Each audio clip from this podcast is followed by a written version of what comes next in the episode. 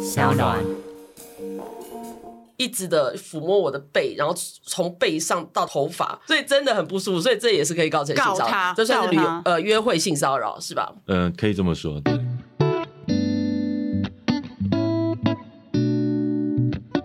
大家好，欢迎收听《我们好好说》，我是 Irene，我是树林。哎，今天我们找到谁呢？我跟你讲，女生年轻的时候需要认识调酒师，长大之后我们一定要认识律师。所以，我们今天邀请我的好朋友小董董德泰律师来跟我们一起聊天。嗯嗯、呃，各位听众大家好，我是董德泰董律师。我觉得怎么了？侍酒师应该不只是小时候吧，现在应该蛮需要的。呃，现在是都需要，可是律师是更重要，因为我们常常喝酒闹事，一定要靠律师出马。喝酒闹事，我刚刚看到那个律师有一个不屑的眼神看着你，不敢。所以，树林，我们今天要讨论什么呢？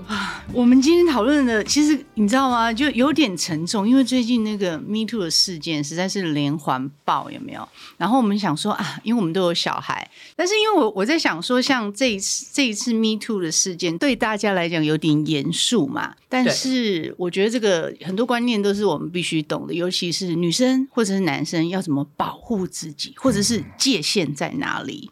对，因为你知道这次我为什么会找小董来吗？嗯、因为我们董律师，因为我刚好前阵子我有一个女性朋友在外商工作，她告下属性骚扰，结果反被下属告说她是诽谤吗？诽诽谤，对对对，诽谤，诽谤，对对对，对，所以我们就想说问一下董律师，就说，哎，性骚扰到底在法律中正确的定义是什么样的定义？或者我们被性骚扰，我们都不知道，所以才要有性骚扰还不知道？哎、欸，人家说摸摸手或者言语的接触也可以定义啊，所以我才想请我们董律师来跟我们分析一下，到底是怎么样的规范在法律当中归咎为性骚扰。嗯，我想是这样讲啦。嗯，主要我们一般来说所谓的性骚扰的保护法哦，它会区分发生的场域。有三种不一样的法律来来做处理。那最基础的，就大家都知道，就是是性骚扰防治法哦。这个不管在什么时候被性骚扰，都有它基本的一个运用在。那另外呢，比较大宗的，就像这一次新闻出来，主要是因为人选之人嘛。后来还有呃，不管是党派啊，或者是其他的都有艺文界啊，都会有嘛。那这个主要属于成人在。工作的场所会碰到的一个状况，那这个就是属于所谓的性别平等工作法。那另外一个很常发生的场域，就是还没进入社会之前，大家都在当学生嘛。对。那学校里面常常就是像刚刚苏林有谈到的，啊，小孩子在学校啊，有可能会遭遇到一些无论是性方面的骚扰，或者是性霸凌啊，无论是来自于同学或者来自于师长啊，所以大概就是这三个法律：性骚扰防治法、性别平等。工作法跟性别平等教育法这三个来处理。所谓的性骚扰呢，我们以性骚扰防治法第二条的规定啊，简单来说就是用一些言语或者是行为啊，让受者就受害者他的性平和感受到敌意或被冒犯，他就叫做性骚扰了。那怎么样去证明这些呢？因为像我是神经大条，然后树林比较敏感，那这样子怎么样去判定？整个性犯罪里面啊，它其实分成呃三个阶层。嗯，那最严重的就是关于身体的自主权。哦，啊，那个就是所谓的性侵害。哦，啊，对对，现在所谓的强制性交啊，或者是利用权势性交啊，趁机性交这样子，那是最严重的。第二个比较严重的点叫做那个性自主决定权遭受到压制或者是干预，那个这个我们一般叫做猥亵。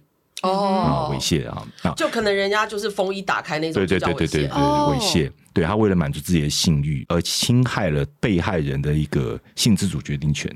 那性骚扰就更淡了，他搞保护的是范围是更宽的，就是你一个人心中关于性的平和状态，只要被干预到了，他都会构成性骚扰。像回答您刚刚问题，他举证难不难？因为他的性平和状态是在每个人的心中的，嗯哼，对，好，所以。行为人有的时候未必也会发现到被害人有这个状况，啊被害人有的时候他可能当下感觉到不舒服，对，可是他也许过了两天发酵之后才会觉得自己哦，原来我被骚扰了。所以你说举证难不难？有他的困难度，因为行为人跟被害者都不一定能够在当下就 get 到这个是个内容。这个是个行为内容，所以他的举证也不一定，也不一定会当下留下证据。嗯，哎，那我想问啊，就像律师你刚刚讲的啊，就是像我以前有遇到一个，就是真的就是他穿着风衣哦，真的我第一次亲眼看，这穿着风衣哦，然后就这样。打开哦，嗯嗯，就对我打开，这里面什么都没穿，那我感受不舒服，嗯，那我就可以告他吗？可是他跑走了，怎么办？对啊，又没有车牌，跑走那是抓到的问题。但是可可以耶，因为现在都有摄像机，对对，很黑耶。但是还是要回到开玩笑，回到第一点，就是那个打开你是不舒服的，对，我就感受到冒犯了，那就构成性骚扰了。对，那至于说那一个画面。有没有办法被留存下来？嗯哼，那可能就是看说，也许如果在路路上电线杆啊，或者是有没有什么监视录影器，这是一个。嗯、那当然，有的人他会带一些记录器在身上，嗯、也许他在骑摩托车，刚好就带着行车记录器，也有可能。嗯、但是如果你真的是走在路上，然后旁边也没有呃录影机，那就会有的时候陷入各说各话了。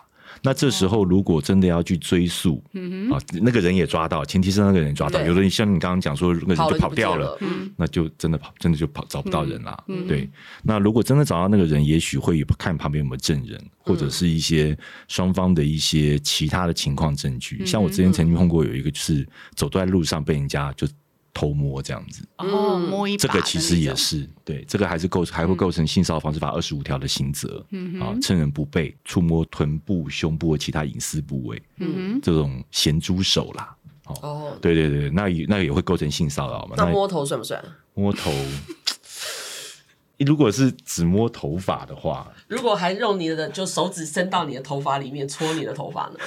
嗯，这个应该是构成的。如果你有不舒服，但是我还是回到那句话，你要自己要感受到你自己被处在一个敌被冒犯，被冒犯。嗯，就简单讲是被冒犯。那如果摸你的头发，比如说那就帮你洗头啊，那一定。一定会伸进去的，商业行为就 就很难说。对啊，应该就应该就不构成啦。天哪，我就满脑子的画面，因为他跟我讲过这件事情，我笑了。因为我曾经出去约会的对象，然后我就是约会嘛，然后突然间他就开始抠我的手心。我想说，这个年代怎么还会有人抠手心？抠着抠着就。那请问一下，抠手心是哪个年代该有的？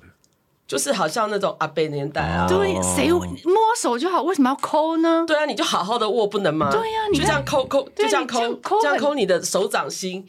那像你到底想干嘛？对。然后好，坐上计程车的时候，他就开始一直的抚摸我的背，然后从背上到头头发。然后我极力不舒服，因为我很讨厌人家碰我头发。我整个下去下车的时候，头都是蓬的。我当场就立刻以有事为 为为理由，就赶快跑掉了。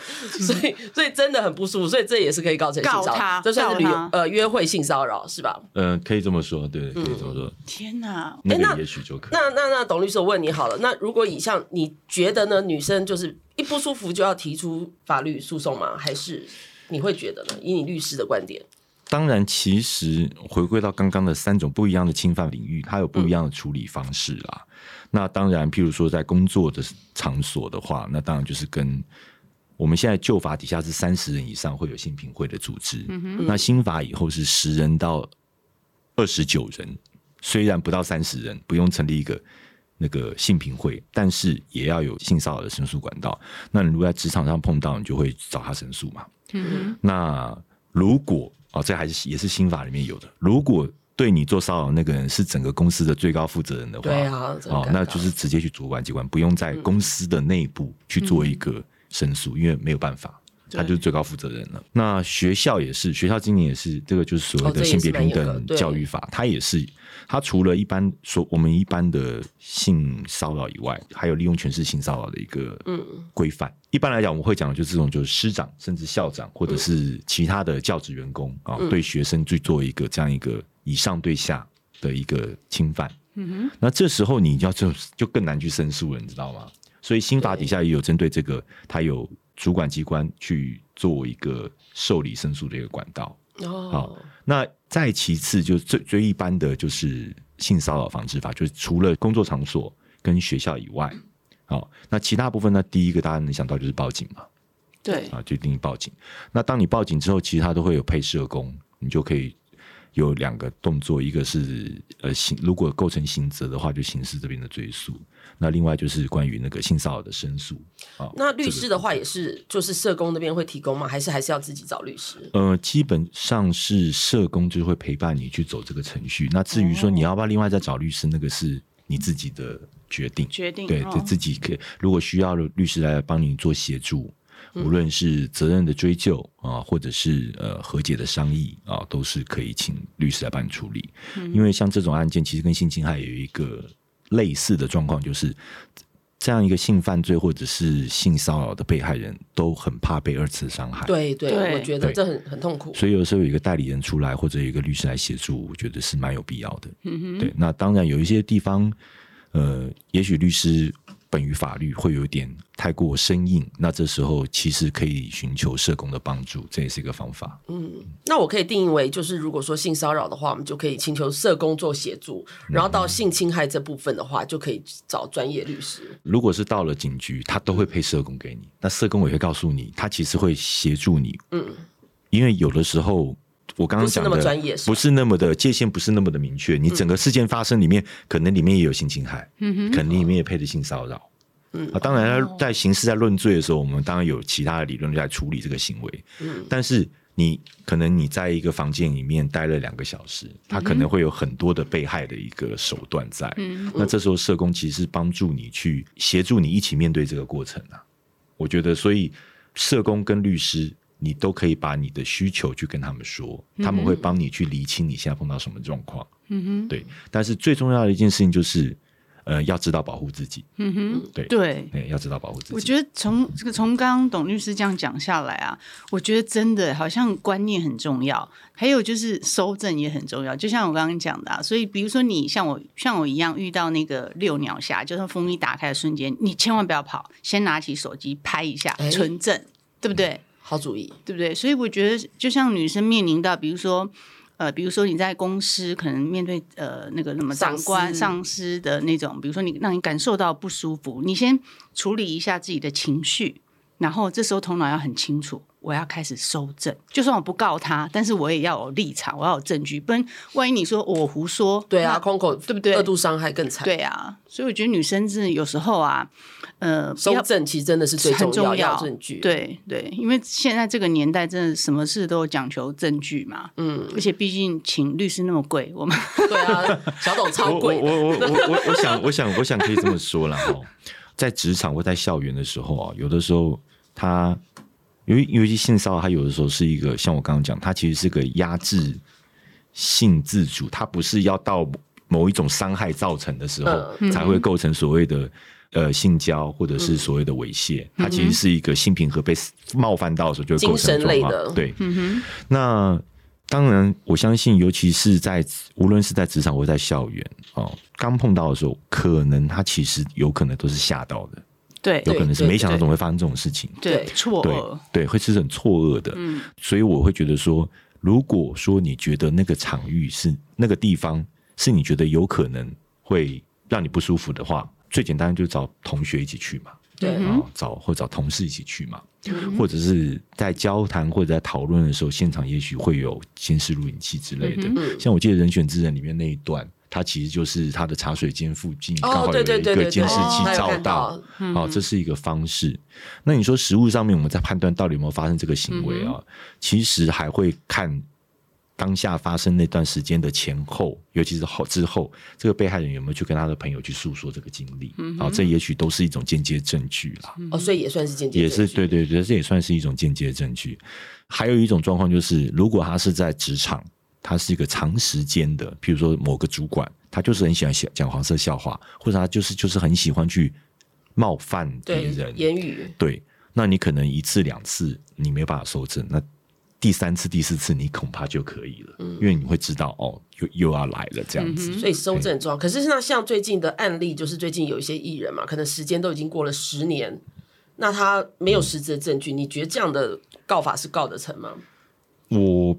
必须坦白讲，这个其实分两个两个层次啦。哦，那第一个层次就在法律面，它到底成不成罪？哈，嗯，我只能说，站在法律人的立场，我没有看到相关的卷证，我没办法告诉你一定怎么样。嗯，哦，因为我毕竟不是局内人，我们是局外人。那从追诉时效来讲的话，有些确实过了它的时效了，所以不管，哦，对会有时效。譬如说，如果如果以性骚扰防治法二十五条的话，它是告诉乃论罪，那告诉期间只有六个月，六个月之内你没告就没有，很短呢，欸，只有六个月。对，但对就是六个月，啊，嗯，因为它是刑责。那你如果是申诉的话，是一年，就是行政机关的申诉是旧法是一年。新法延长到三年了哦，那比较好。对对对，三年三年还差不多，我觉得是这样子。那你说现在冒出来这些呃发表声明这样子，嗯，其实我个人觉得可能在第二个层面会比较有意义，就是。第一个，当时我们让我们知道说世界上真的有发生这种事情，嗯、被害人真的愿意出来讲。对。那第二个就是被讲的那个人啊，其实他原他原来有这样一个行为，嗯、他比较反倒是在社会评价的部分了啦。嗯。那法律上面的很多其实已经过了那个追诉的时效，除非你构成了更严重的强制猥亵或者是强制性交，那些在现行法下面的追诉期限都是二十年。那个就够久，哦、可是、这个、对，可是那个又会扯到另外一件事情，就是实务上我们曾经碰过、嗯，就是有人主张他被性侵了，嗯哼，可是他过了，不要说过好几年，他过好几个月后，嗯哼，他的验伤单也是好几个月后，嗯哼，那最后检察官就会觉得说，啊，你如果是被害人，你怎么可能搞了好几个月之后才去做验伤？出来？嗯，对，因为那个已经没有伤可以验了，对啊，那个，对对对，就会变成这个状况。那你说隔了好几年，你是不是在当下就有去做好验伤，留好证据？当然，你现在告当然是可以告，满足时效。嗯，可是通常会到现在才告的人，当时可能也不会再留下什么证据了。嗯，对，所以一个就是现行法关于性骚扰的部分，他是告诉来的论罪，所以他只有六个月的时间。嗯，那你如果是更严重的犯罪，其实你早就会提告了。嗯哼，到现在再提告，恐怕也没有证据了。回到您刚刚问的问题，嗯，现在这些案件，也许的社会意义大于法律上的意义，我个人觉得是这样子。了解。嗯。所以留证据，因为我觉得有些女生被欺负之后，可能第一个时间就先洗澡，对不对？或者是哭，对，然后再来就是把对方的可能讯息都删掉，希望没没见过这个。可是留讯息这是非常重要的东西，对，对，留讯息我觉得蛮重要，尤其如果你是朋友之间，或者是就刚刚你讲的约会对象之间，对啊，那可能中间真的会有一些对话了。对对，所以我觉得这些大家都不要觉得说哦逃避，然后把它删掉，可是自己心里的那一关永远过不去。还是你等一下发个讯息骂他？不是，我本来想告，可是想你的律师费太贵了，我就算了。你这样你的案子会蛮出名的，因为摸头被告性侵。哎、欸，这样感觉有点没面子。可是所以说这样的话，那我们小董有没有在你侦办的这些性骚扰案中，你觉得有一些什么让你比较印象深刻的？在不泄露客户隐私的那个前提之下，应该是这样说啦。我们看过实物上有一些案例啊，有有一个案例是呃，他在他在受训哦，然后呢，受训的那个算是长官吧，哦，因为他是个公务员的受训，他就会有一些出言不逊，就是譬如说，嗯，你是不是就喜欢这样子的？哦，对，这样子的啊，对。然后后来那女生也就是很勇敢的去提出申诉了。那个长官真的也被处分，然后处分以后，他当然就不服，就就打行政诉讼，嗯，啊，打了两次都输掉这样子。那前提就是被害人愿意站出来讲，嗯哼，这个状况。还有什么案子？我觉得就是有，还有就是碰到做捷运的，碰到咸猪手这个。哦，这个这个也有也有，这个是。所以你也接过这种案件？就是有碰过这个案件，当然就是有有亲友啊，就碰到就会来询问这样子。嗯，那后来因为就不会那么贵。回到刚刚那个捷运那个，他就直接在捷运站大叫啊！哦，真的哦，那很酷哎。对啊，那大叫，那真要勇敢，到处都有。到处都有监视录影器。对啦，我觉得现在女生真的是，如果遇到这种事情的话，不要害怕，就是先反应，对，对不对？那我自己有听过一个非常可怕，发生在我朋友的身上。嗯，你知道对他性侵的对象是谁吗？他的表哥。哦，哇，嗯，我那时候第一次听我朋友讲的时候，我吓死，因为我永远没有办法想说啊，因为他表哥大他。两岁，那我朋友那时候他跟我讲的时候，他已经二十几岁了。他们住在台北嘛，然后每年可能过年过节都会回乡下南部。嗯。然后他说他第一次是他小学，然后他不懂，就是小学的时候，就是他表哥都会拉到他床上，然后摸、啊、摸他那些下体或什么啊，然后他都因为那小小学他不知道，对，他就是不知道，是后来他长大他还知道说。原来这个这个是性侵，这是不舒服的。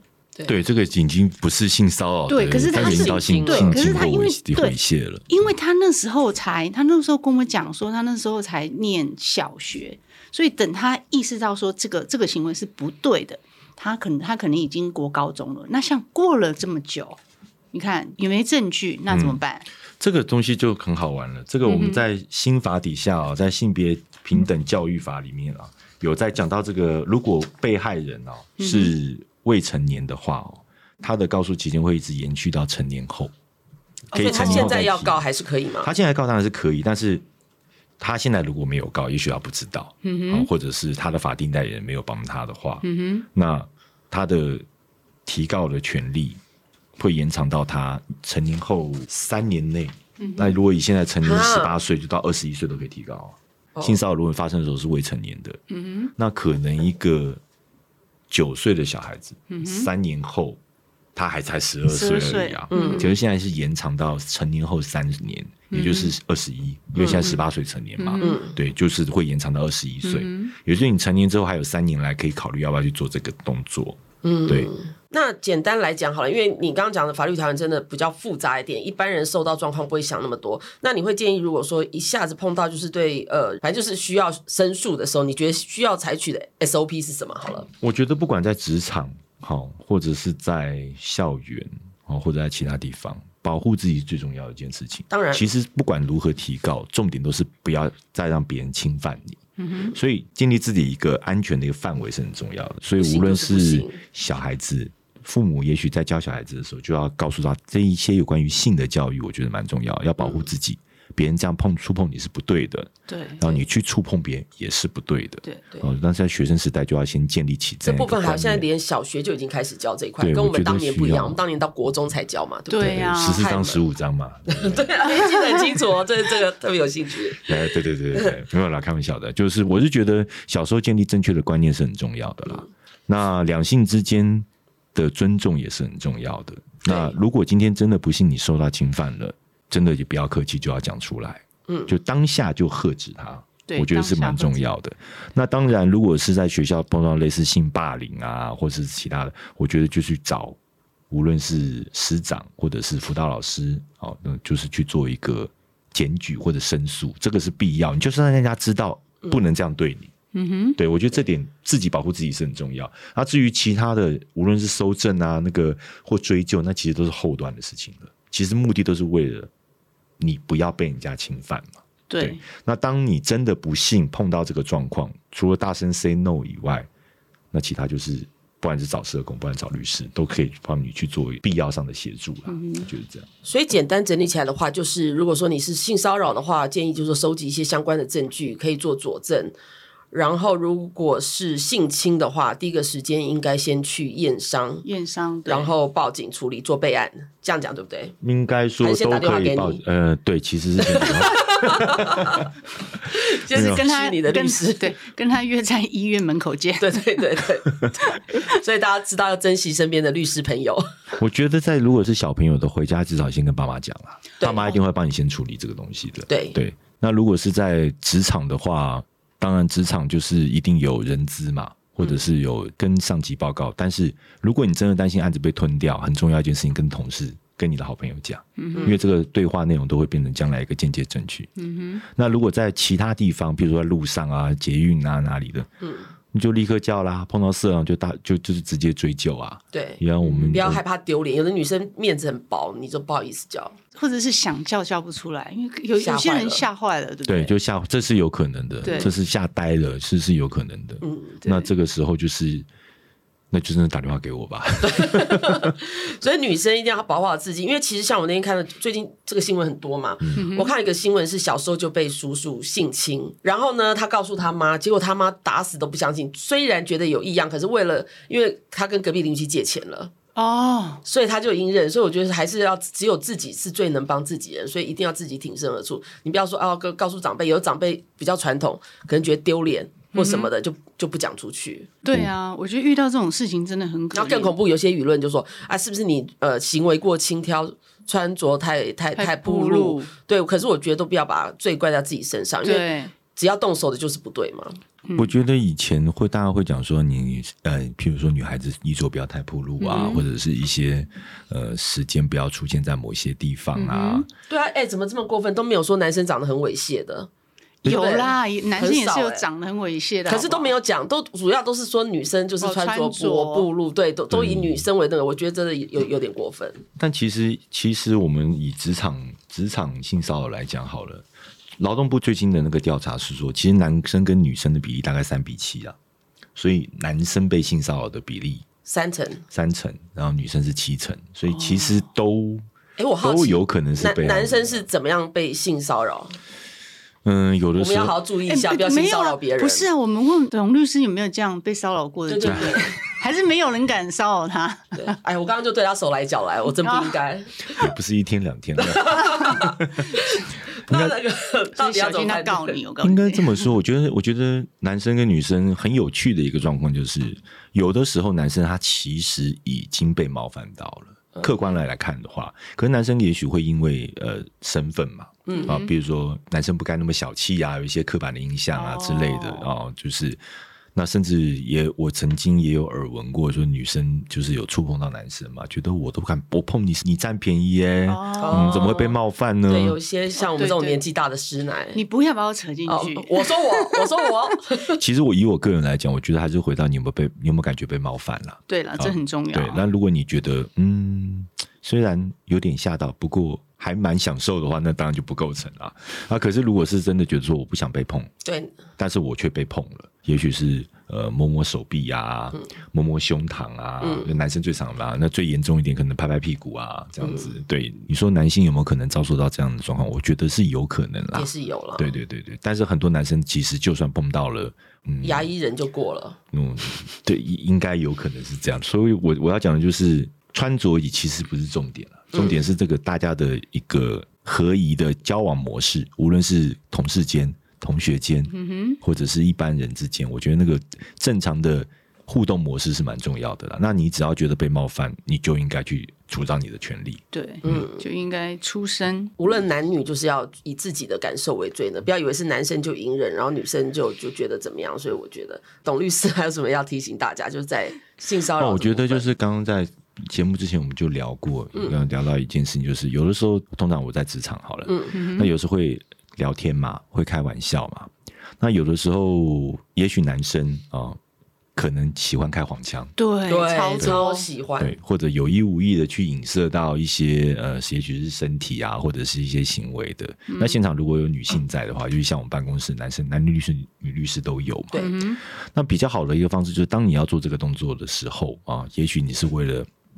表达你的呃 friendly，或者是表达你的幽默感，可能你在讲完之后，要先去问一下听的人，对方有没有不舒服，有没有不舒服，嗯、至少那个界限就会拉出来，嗯、哼底线就会拉出来。这样的话，也比较不会容易引起很多人的误会啦。嗯、否则，像现在 Me Too 事件这么频繁，嗯，确实，我相信一定会有人觉得说，那将来我出去要怎么去跟人家聊天？嗯，对，我要怎么跟人家交友？对，好，就是万一去约会，对我只觉得他。头发发质很好，摸一摸结果就被人家就跳跳车了，这样我也很就也很尴尬。啊、所以你要摸之前，要说我可以摸摸你的头发。对，我觉得其实是蛮好的。我觉得你发质不错，去哪里做的之类的。对对对，要有技巧性一点啦，对，不要太粗俗。我们讲完这个讨论完性骚扰的部分，讲一些比较轻松的哈。像因为小董你做这个律师这么多年，你有没有碰到就是比较奇怪，或者是你觉得？很很怪异的案子，或者是分享啦，你觉得可以跟大家分享的？不一定是你的案子，或者是你有听过比较有趣的事情，因为我怕大家觉得说一直在讲这个会不会太沉闷一点？没有，因为小董 小董其实，在我们的观念中，他就是个流氓律师。我离婚案子就找哦，对对对对对，哦，可是还有是好朋友，就他会事先跟我分析。我觉得有律师的好处就是不会让你去乱告，因为我有一个朋友也是。可能那个男生是家暴他，嗯、哼可是呢，他可能没有找到对的律师，他就告对方谋杀，嗯、那是不是就不成立了嘛？对不对？谋杀，对，他这个刚刚谋杀啊，那应该未遂吧？对，哦，曾经碰过，以前碰过一个案子，就是那个案子是行车纠纷啦，嗯、行车纠纷那是很久以前的行车纠纷，就是反正就是摩托车跟汽车就有擦撞嘛，嗯，那吵架，然后呢，那个我记得摩托车有那个大锁，你知道吗？嗯，那个大锁。往对方的头上敲，哦，那很痛很痛。对，那个就是就是有被有被去论到杀人未遂啦。那这个会成立吗？他其实还是回到那句话嘛，你到底你到底举起大锁往人家头上敲，是为了让他受伤，还是要置人于死？嗯、那这个是在头皮底下的东西啊，你的心中怎么想，没人知道嘛。那这时候在在司法实务上，通常就是无论是检察官或法官啊，嗯、他们可能会自己立到那个那个角色里面去。去推想说新闻在想什么，嗯，所以那个后来是有被论杀人未遂，因为往头上敲嘛。对，你如果是要打伤他，你可以打手打脚啊，哦，你不用打头啊。哎、欸，所以选部位也很重要。对对，他会反映出那个人的心中的想法，这样子。哈，这样听完又觉得说也不可以太意气用事，哎，就是连连你要举起来，你要先想一下说敲哪里比较 比较会。对不对？这样讲那就是谋杀了，那就不是就不能敲头啊！如果你只是很气，嗯、可是你又敲头，那你不是很衰吗？那你想清楚，那就叫谋杀啦。谋杀没有啊，你只是瞬间，就是你知道，你脑筋要动一个人，就不，不要打他头，这样对，不要打他头，对不对？你只可能不要打不就好了吗？何必手就别举起来了，找律师就好了。对啊，这时候就打电话给律师。好了，行车纠纷就是先打电话报警啊。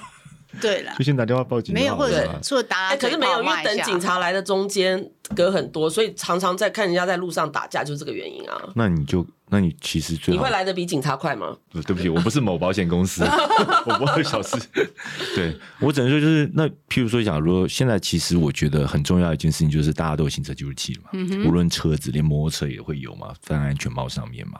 那我前前一阵子刚好也有碰到两件那个也是车祸的案件，嗯、对，然后现场有一个有行车记录器，那就很很容易去举证。嗯哼，那另外有一件我印象蛮深刻，就是是骑脚踏车的违规，嗯，然后呢，他说汽车抢红灯左转，然后那是可以红灯左转的地点，嗯，结果后来因为那个角度，其实开车人是自己的行车记录器照不到，对，结果后来警方他是去调街街上的红绿灯的那个那边的监视器，看那个时候有什么计程车经过，嗯、因为计程车现在大概都有行车记录器，哦、对，他就直接问车行，然后车行去调那个。行车，他们那些计程车的行车记录器，嗯，那就是从可以从一个四面八方的角度都可以找得到了，嗯，所以我突然发现，现在行车记录器是一个很很必要的东西啦，真的，真的，对对对对，因为我就是从这一次的这个 Me Too 事件发现，就是说法律其实真的很重要，还是保护得到我们。以前没事都觉得说，哎，这些好像距离我们很远，对，那其实生活周遭很多东西其实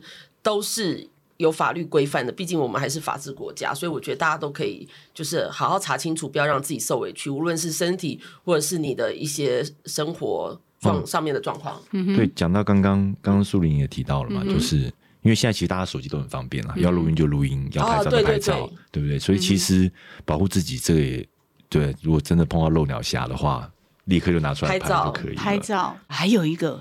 直播啊，对，对你马上，因为现在直播太方便了，嗯、你就马上按，对呀、啊，你就马上把整个结果结果录下来，就算他把你手机打掉，这个也是证据。对，对，你上网录了，已经有流量了。对，嗯、而且全世界人都看得到。嗯，有有这个我从韩剧看过，韩剧真的就是当场被人家就是被他老板施暴，嗯、然后他就把手机摆在旁边直播，所以就算他被杀人灭口了，还是有那个证据在。对，因为有的人就把手机踩烂啊，然后拍走啊什么的。可是直播就是全世界都证人。不过这样想就 trigger 到另外一个问题了，因为有有的时候我们一些会议啊，嗯、手机得放在外面。哦，对吼，所以其实你受了不少委屈，是不是？啊、都是台面下。你不知道每天晚上都以泪洗面。对，所以真的法律真的很重要。所以我就说，人生除了交好朋友之外，一定要有一个律师，可以帮你省去很多烦恼。对而且那个律师最好还是四九四，对不对？还好那个董律师酒量也不错，四九四。对啊，但我觉得我们今天也要跟大家分享一些正确的两性观念，就是比如说你在开玩笑的时候要拿捏一下，不要让对方感受到不舒服。对不对？对，所以，我们今天虽然跟董律师，我们是以比较轻松的方式来聊这样的一个话题。那其实也希望大家可以知道，就是说，在这个你被受伤的这个过程，其实很多的法律部分可以协助你做到这部分的。对，然后女生呢，再提醒你一下，一定要懂得爱自己，保护自己。所以今天谢谢大家的收听，别忘了到各大平台订阅、留言、加分享。我们下次见，下次见。OK，拜拜。